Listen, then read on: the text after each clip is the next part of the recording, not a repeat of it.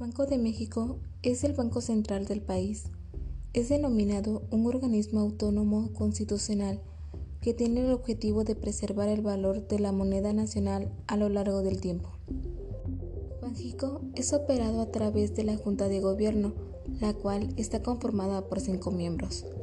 El gobernador del banco por un periodo de seis años y cuatro subgobernadores por un periodo de ocho años.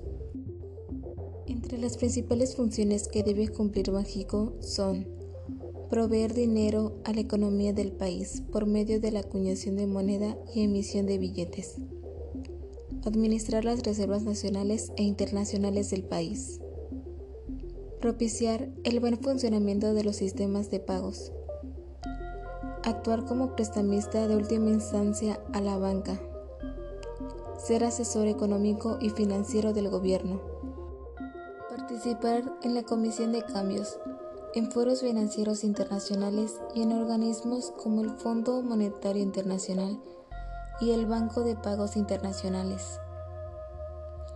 Administrar el fideicomiso público del Fondo Mexicano del Petróleo.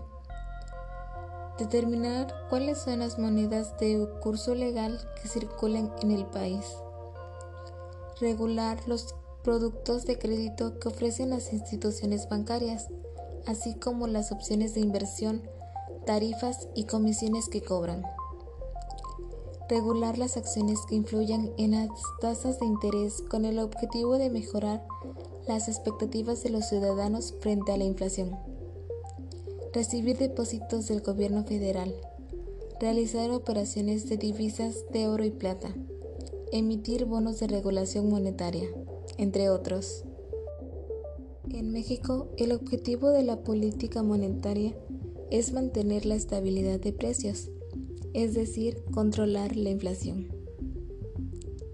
El Banco de México utiliza un esquema de objetivos de inflación, fijándole una meta que funciona de la siguiente forma.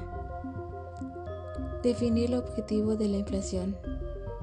Observar la inflación subyacente analizar todas las causas de la inflación y finalmente comunicar de manera transparente información económica relevante.